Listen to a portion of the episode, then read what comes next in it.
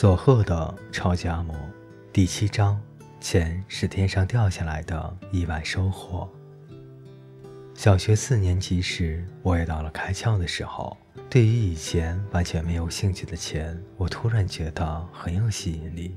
学校到家的路上有一家杂货铺，圆圆的玻璃罐子里装着蛋糕、鹌鹑蛋、糖球等，整齐陈列着。我记得鸡蛋糕一个一元。鹌鹑蛋两个一元。放学途中能到那家小商店买东西的，只有家境富裕的小孩。我要去看一下。再见。目送挥手走进杂货店的同学，心里非常的羡慕。树上的果子虽然也好吃，但我偶尔也想吃吃糖球、冰淇淋或凉粉什么的。没有零花钱的我问买了零食的小孩：“味道怎么样啊？”因为味道是无法说的，因此大多数小孩都会让我尝一下。可是没有多久，对方就不耐烦地催促一直舔着糖球不放的我：“还我！”我无奈地还他。没隔多久又问：“是什么味道啊？刚才不是给你尝过了吗？”“啊，我忘了。”“那舔十秒钟要还我呀？”其实味道是不可能忘掉的。但他只是个单纯的乡下孩子，根本没有想那么多。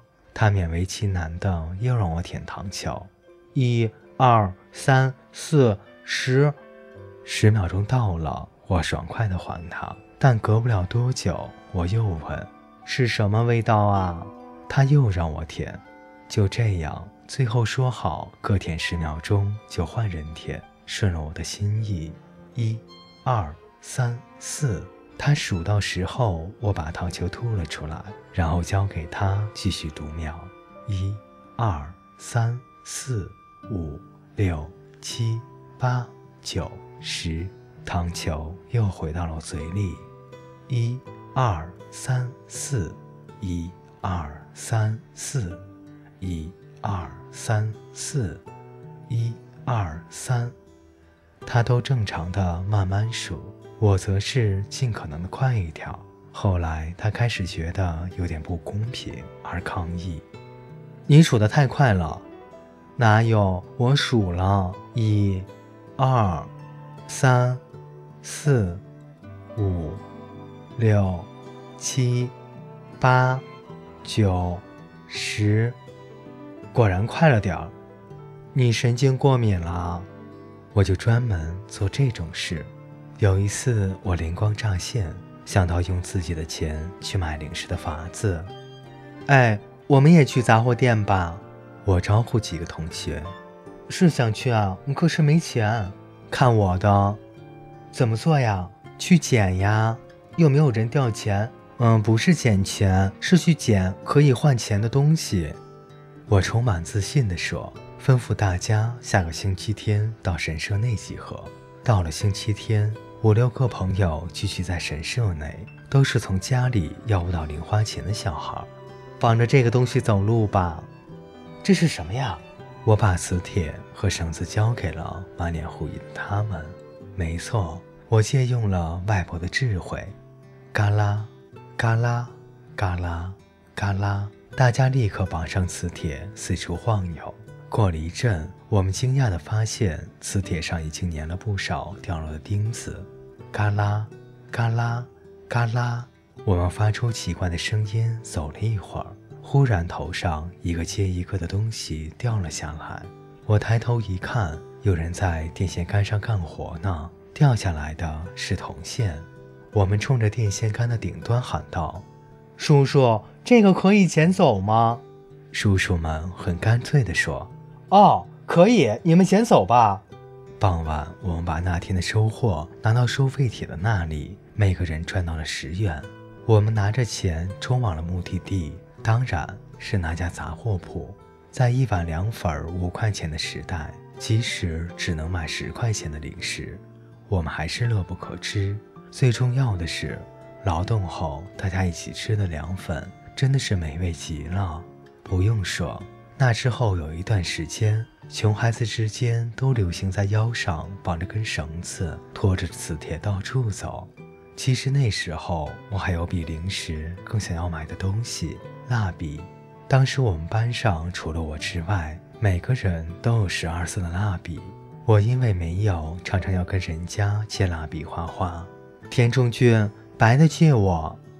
涂了一下，又说：“山崎君，红的。”再仔细的涂。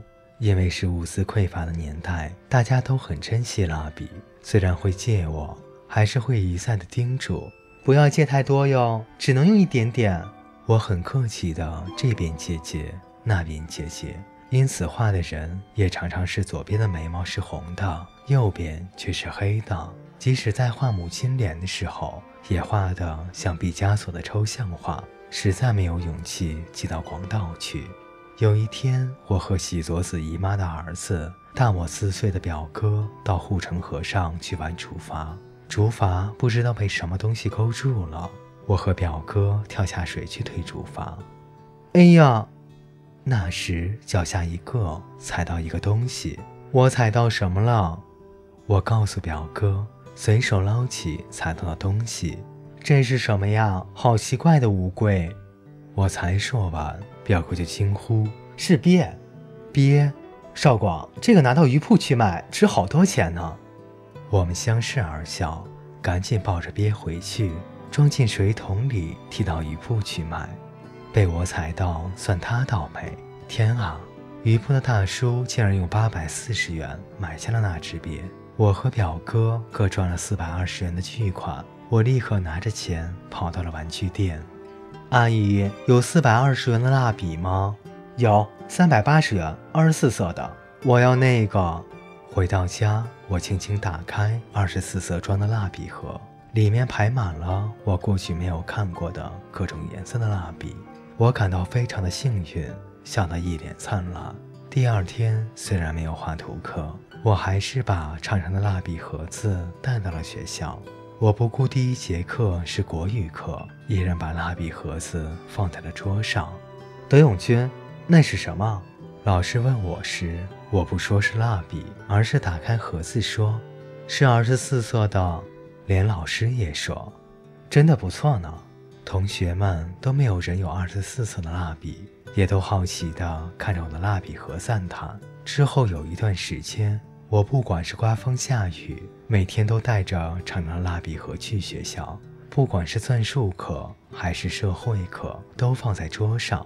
到了画画的时间，旁边的同学跟我借金色或银色蜡笔时，我也说：“只能用一点点呀。”虽然我很高兴，但我的母亲画像还是笨拙的毕加索抽象画。画画的技巧或许跟用什么蜡笔没有关系。各位听众朋友，今天的故事就为您播讲到这里，我们下期再见。